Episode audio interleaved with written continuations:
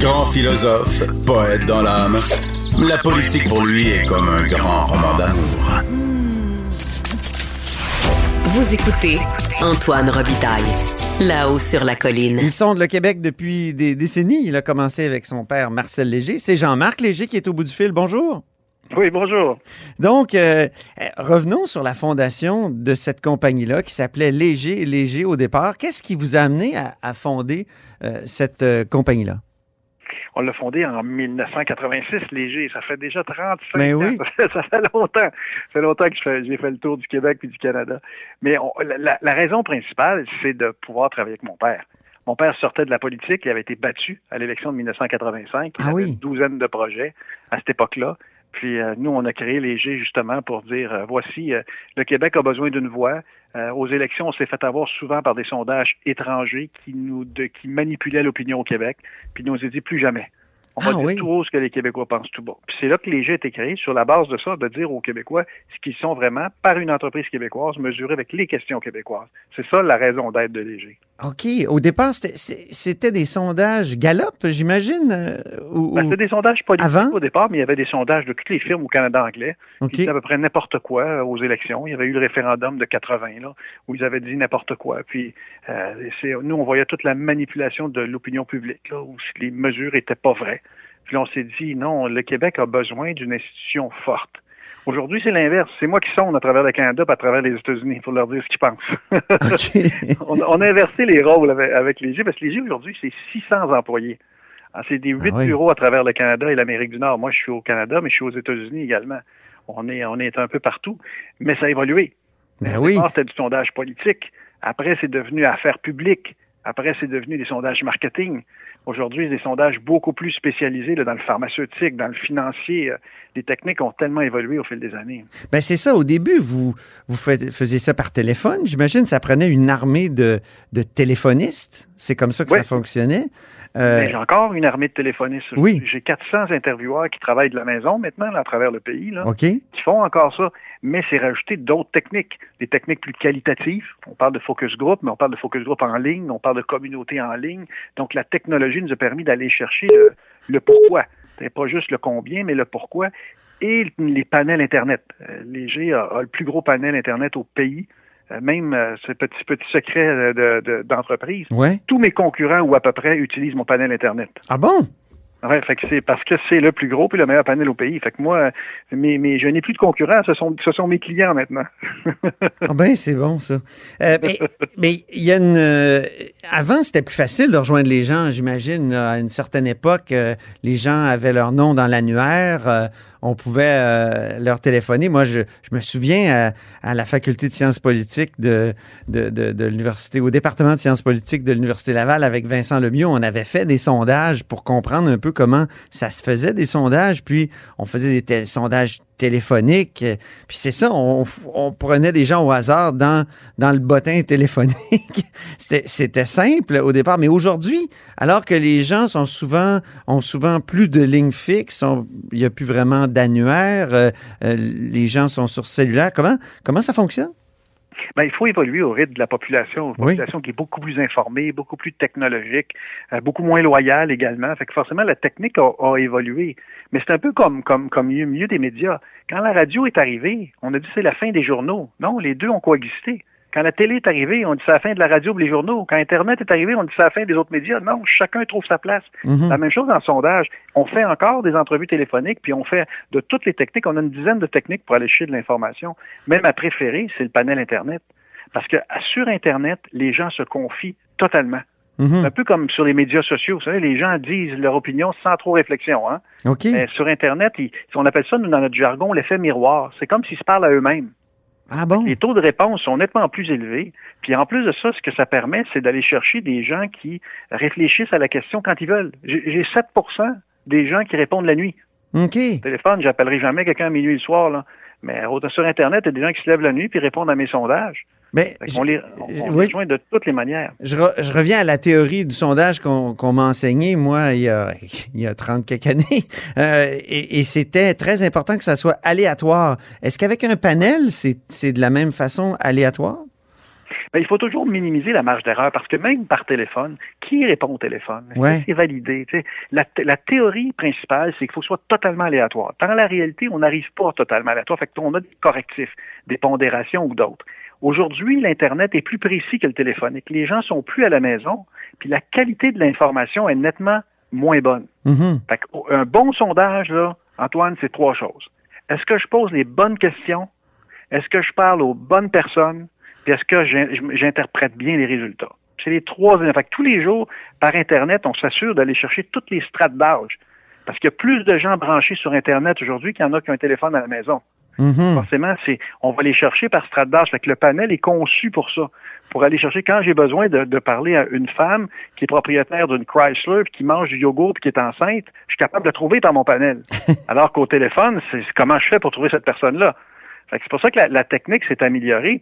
Les taux d'indécis sont moins élevés. Puis à chaque élection, on le voit, hein, les résultats des sondages sont extrêmement précis. Mm-hmm. Euh, à cause du fait que justement, on, a développé des techniques pour aller chercher cette information-là. Mais il y, a des, y a des, eu des grands échecs de, de sondeurs. Euh, je pense à l'élection de Donald Trump euh, euh, il y a quatre ans. donc, ça, ça, ça c'était. Comment on, on a expliqué ça? Est-ce que c'est pas par justement des électeurs fantômes ou qu'on n'arrivait pas à rejoindre? Non, mais c'est faux. le sondage, on, est un peu le ballon de football dans l'esprit politique. En 2016, l'élection de Trump, les sondeurs ont prévu que Clinton gagnerait en pourcentage par trois points. Elle a gagné par deux points en pourcentage. Ils ne sont pas trompés. Mais quand tu fais le rapport sur combien de collèges électoraux, de membres du collège électoral a gagné, là, ça donnait l'impression que Clinton gagnait haut la main. Mais là, tu arrives dans une interprétation du nombre de sièges. Hein. Mm-hmm. c'est pas ça qu'on répond. Mais on n'est pas parfait. À l'élection provinciale de 2018, là, on a, on a dit que la CAQ gagnerait, mais jamais qu'une majorité aussi forte il arrive toujours des cas où c'est plus difficile. D'ailleurs, Antoine, je te confie, moi, je fais des sondages en Amérique du Nord, dans toutes les provinces. Puis on est parfait partout. Le plus difficile, c'est le Québec. Ah bon? Parce que les Québécois sont cyclotimiques. Quand ils tombent en amour avec quelqu'un, il n'y a plus rien qui compte. Le rationnel n'est plus là. D'où le 82% de satisfaction à François Legault que, que vous avez testé là, il, y a, quelques jours? C'est fou. C'est fou. Il y, a, au début de la pandémie, tous les premiers ministres du Canada euh, aux provinciaux au Canada avaient plus de 80 de taux de, taux de satisfaction. Mm-hmm. Aujourd'hui, partout, ça tombe en bas du 40% sauf au Québec qui se maintient à 82 ah oui. D'ailleurs, Antoine, est-ce que tu sais que les Québécois, il y a une potion magique au Québec? Ce sont les gens qui sont les plus optimistes face à la pandémie. Ce sont les gens qui veulent, le plus se faire vacciner. Ce sont les gens qui ont le moins peur du virus. Ce sont les gens qui sont les plus satisfaits du gouvernement. Ah oui. Euh, c'est comme au Québec, là, on, est habitué aux crises. les Québécois sont fondamentalement un peuple de survivance. On a vécu des crises, on a, on a vécu des difficultés, des obstacles qu'on a passé à travers durant nos 300, 400 ans d'existence. Canada anglais, c'est pas la même chose. Les autres, ils n'ont pas vécu cette crise-là. Nous, on, est capable de survivre dans une crise, puis on le voit même dans celle-ci. Là. C'est ici où le taux de gens atteints euh, de problèmes de santé mentaux sont les moins élevés au Canada. Ah bon? OK. Oui. Fait que, tu sais, le Québec est, un... On, a commencé la pandémie dans la catastrophe. On était les pires au pays mais on, on s'est on, ajusté rapidement, comme ça arrive très souvent avec le peuple québécois. Pour un gouvernement, il n'y a rien de mieux comme, comme scénario. Hein? C'est comme si le Canadien gagnait les, prochaines parties, là, puis il réussissait à emporter la, première série. avec une bémol. Lucien Bouchard a eu un taux de satisfaction le plus élevé après François Legault. À l'élection suivante, Jean Charest a eu plus de votes que Lucien Bouchard. Ah oui, c'est vrai. il y a une différence entre être satisfait du gouvernement comment il gère la pandémie et est-ce que je vote pour lui. Là. Oui, voilà. d'expérience pour dire qu'on ne peut pas prévoir l'avenir. Chaque élection a son histoire. Là. Donc, Jean-Marc, vous fondez, vous, euh, vous sondez les, Québécois depuis 1986. Quel est le, plus grand changement euh, dans le peuple québécois là, depuis, euh, depuis cette époque? L'arrivée des milléniaux. Ah oui? L'arrivée des milléniaux change tout. Les moins de 40 ans là, sont complètement différents. faire de l'argent, là, pour eux, c'est important, ce qui n'est pas le cas pour les baby boomers l'éco-responsabilité, l'équité, l'inclusivité. Pourquoi qu'on a ce débat-là aujourd'hui? Parce qu'Antoine, les milléniaux sont maintenant majoritaires. C'est la cohorte la plus importante et c'est la fin du règne des baby boomers. Et là, il y a un changement de génération parce que c'est l'âge qui est le facteur le plus fondamental dans toutes mes recherches. Que ce soit le vote, que ce soit la, consommation, que ce soit les, le comportement des gens, Dis-moi quel âge tu es, je vais te dire comment tu vas réagir. L'âge, c'est devenu le facteur clé. Avant la langue d'usage, avant le, sexe, c'est un homme ou une femme, le plus important, c'est l'âge aujourd'hui. Et ça, c'est les milléniaux qui changent tout. Aujourd'hui, on est dans une période de transformation profonde à cause du fait que les milléniaux sont majoritaires, donc imposent leurs valeurs à l'ensemble de la société. Et ça, ça change tout dans mes études. Est-ce que c'est le cas partout en Amérique du Nord, cette importance des, des millénarios ou des milléniaux? Partout dans l'Occident. Okay. Des pays où la clientèle est plus âgée, comme le Japon, l'Asie. Dans l'Asie, c'est pas toujours la même chose, mais c'est vrai en Afrique, c'est vrai en, c'est vrai en Europe, c'est vrai ici et partout. De façon différente, parce que les milléniaux ne sont pas nécessairement les mêmes, mais quand même, un jeune aujourd'hui qui a 20 ans écoute les mêmes émissions de télé sur Netflix, va sur les mêmes sites euh, et se sert d'Amazon pour faire ses, ses, ses, euh, ses acquisitions, ses, achats. Mm-hmm. Écoute la même musique, il achète la même paire de jeans. Nommez-les toutes, là.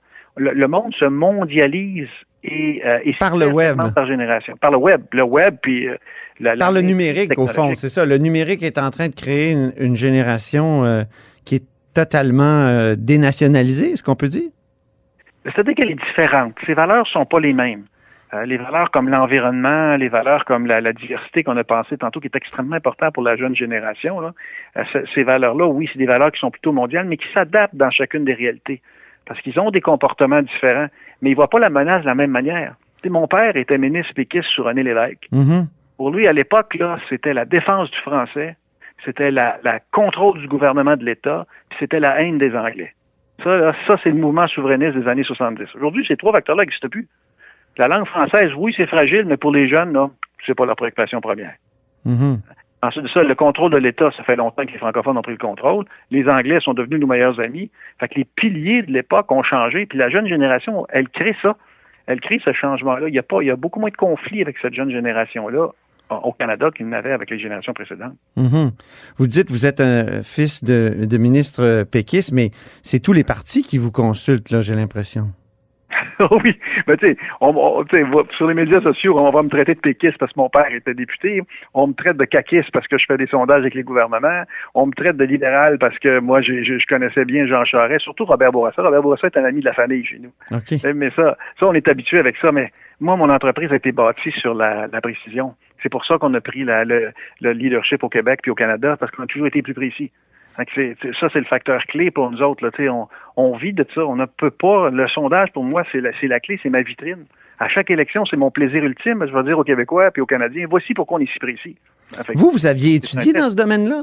Ou moi, je suis économètre. Moi, je suis économie, un, économètre. Je suis, un maître en économie. OK. Donc, à euh, la base, c'est ça, mais euh, vous, êtes, vous êtes passionné pour l'opinion publique à, quel, à quel moment? Là? Tout à l'heure, on a parlé de 1986, puis des problèmes des sondages euh, étrangers, mais à partir de quel moment vous êtes passionné pour cet outil-là qu'est le sondage? Moi, je suis né là-dedans. Je suis né dans la potion magique, moi. Je suis né dans le monde, dans l'actualité. Mon père était ministre du gouvernement. C'était mon héros quand j'étais jeune. Puis j'ai été, je l'ai suivi partout, moi, de tout ce qu'il a fait. Il était, il était élu en 1970, là. Puis je l'ai suivi partout. Je suis né avec ça. Mais la clé a été qu'en, 86, quand on a créé l'entreprise, le sondeur de René Lévesque, Michel Lepage, j'ai vu travailler avec nous. OK. Et lui, il m'a expliqué, parce que moi, je le savais, je connaissais le sondage en théorie, mais pas en pratique.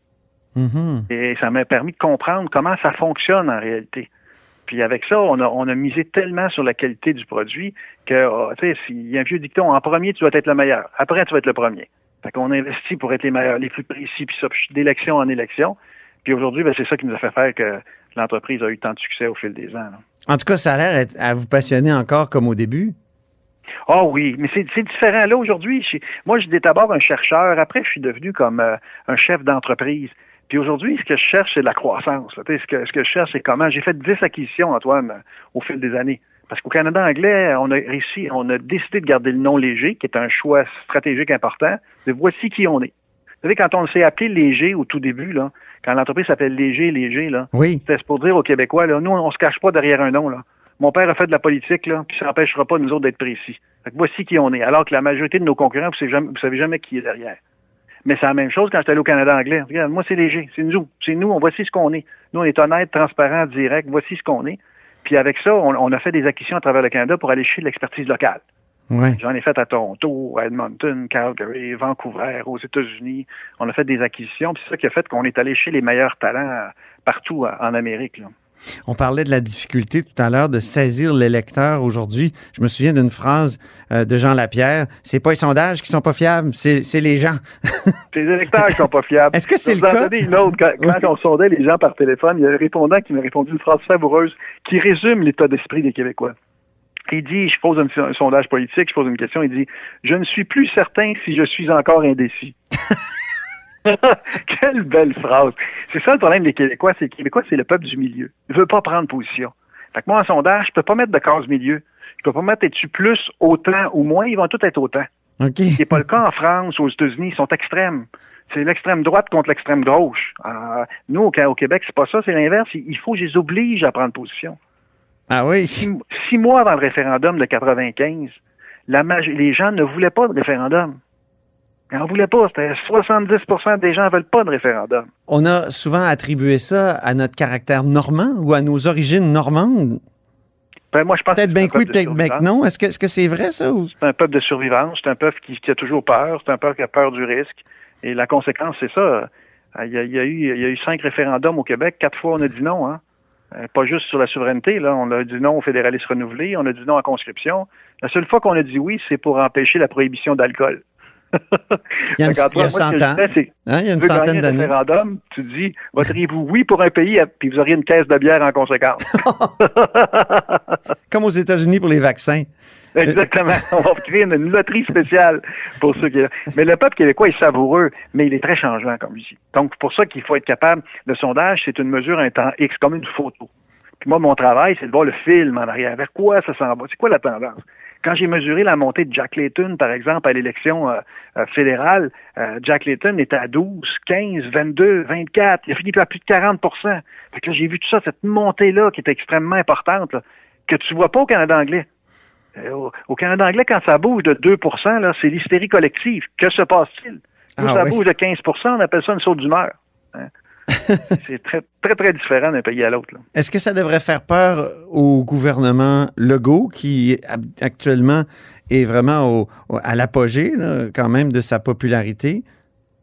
L'avantage de Legault, bon, d'accord, l'apogée, mais c'est sûr que ça va redescendre, ça va redescendre vite quand il va avoir à gérer la décroissance, là, on va s'apercevoir que la politique, c'est plus difficile quand tu as le vent d'en face que quand tu as le vent dans le dos. Mhm. Mais il a quand même géré, à, sa décharge, il a quand même géré une crise. Hein. Ça a été difficile. C'était pas. Euh, ça a été difficile, c'est bien géré, bien perçu, puis on est en train de s'en sortir. Mais le vrai avantage, c'est que pour la première fois, il se retrouve avec quatre partis d'opposition. Ah oui. quatre. Le Parti libéral qui obtient les pires scores de son histoire.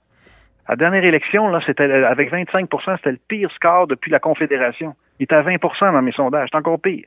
Le PQ, même chose. Des, des, scores qui sont faméliques. Mm -hmm. Québec solidaire qui se maintient, mais autour de 10, 11, 12, 13% Et en plus, vous avez le Parti conservateur du Québec qui a eu 7% dans mon dernier sondage. Oh, L'avantage de Legault, c'est que toute l'opposition est divisée. Ah oui.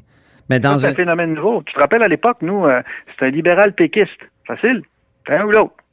Aujourd'hui, là, c'est l'électeur est plus subtil que ça. Ben oui, c'est ça. Il y a des gens qui voulaient qu'on adopte la proportionnelle pour permettre à plusieurs partis de naître. On n'a même pas eu besoin de la proportionnelle. Elle est là, elle existe. C'est ça, le multipartisme est là. Oui, puis au fédéral, c'est la même chose. Vous avez cinq partis maintenant parce qu'on va rajouter le, Parti conservateur, le Parti libéral, NPD, le Bloc et les Verts. Fait vous vous retrouvez avec cinq forces politiques. Fait que le, choix est beaucoup plus subtil qu'avant. Et c'est pour ça que les partis au pouvoir ont un avantage avec cette division-là de l'électorat. Ah oui. Puis, euh, il doit y avoir un lien entre cet éclatement-là de l'électorat puis le fait que les électeurs sont, sont plus fiables, sont, sont, plus, euh, sont plus fidèles comme ils l'étaient avant à une couleur politique.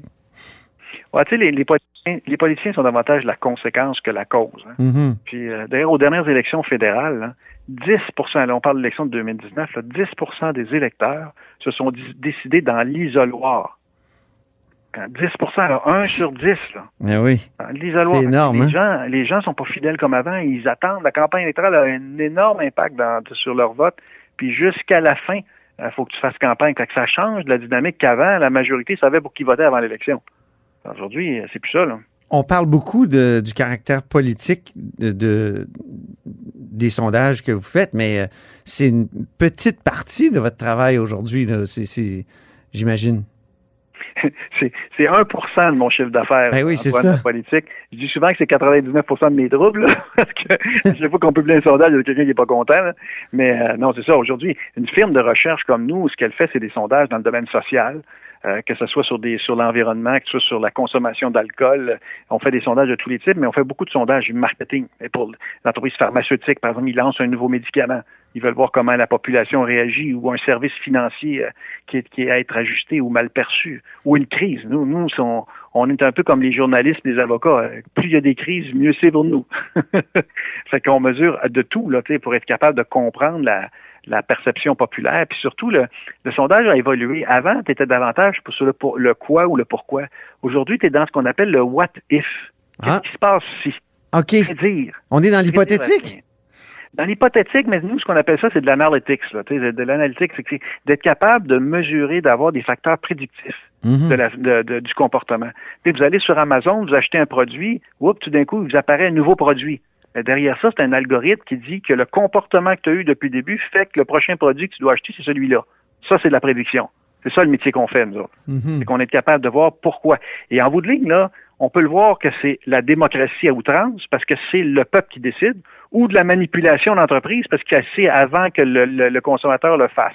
C'est ça la, la clé, c'est que c'est le consommateur qui va décider en bout de ligne, mais l'algorithme, lui, est tellement majeur. sur Facebook, l'algorithme qui décide ce que tu regardes comme première publicité, c'est majeur. C'est pour ça que tu es dans une industrie qui est, euh, qui qui est nouveau. L'industrie de l'avenir, l'industrie de l'information, là, on est au cœur, nous, des transformations. Et des données personnelles, il, doit y avoir des enjeux dans, euh, votre boîte là, sur euh, ces questions-là, j'imagine.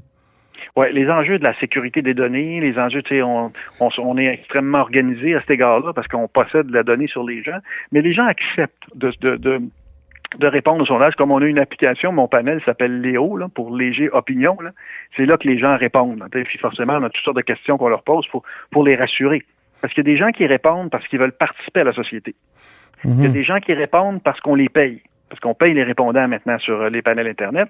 Puis il y en a qui répondent parce qu'ils veulent participer à des loteries, des, des, des, toutes sortes de concours et tout ça. Chacun a des motifs différents pour répondre, mais l'important pour nous, là, c'est que l'échantillon soit le plus représentatif possible, que toutes ces clientèles-là puissent s'exprimer.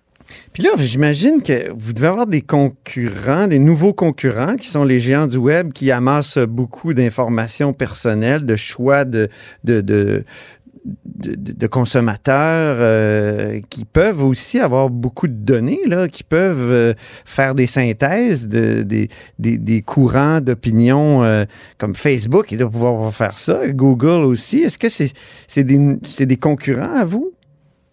Mais ces concurrents, oui, ils ont, ils ont dans le fond le comportement des gens, puis ils ont, ils font, ils ramassent toutes sortes de données. Euh, la question, c'est qu'ils sont tellement loin des préoccupations des Québécois qu'une entreprise québécoise qui interroge Facebook, qui n'ont pas l'information qu'ils ont besoin. Fait que il y aura toujours une place pour de l'expertise locale.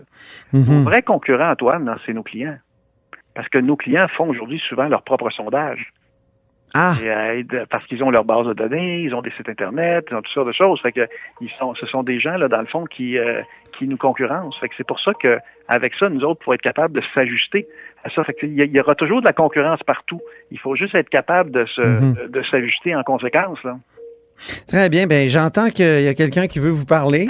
Ça sonne? c'est un sondage à faire, Antoine. Ah oui, c'est ça. Alors, euh, Jean-Marc, allez répondre au sondage. Là. On vous souhaite un joyeux anniversaire aussi parce que vous venez d'avoir 60 ans, d'où, le, d'où cette espèce de retour en arrière que nous avons fait aujourd'hui. Merci beaucoup. Ouais, au plaisir. Au revoir. Merci, Jean-Marc Léger. Au revoir. Et c'est tout pour La Haut sur la Colline en ce lundi. Merci beaucoup d'avoir été des nôtres. N'hésitez surtout pas à diffuser vos segments préférés sur vos réseaux. Et je vous dis à demain. Bye.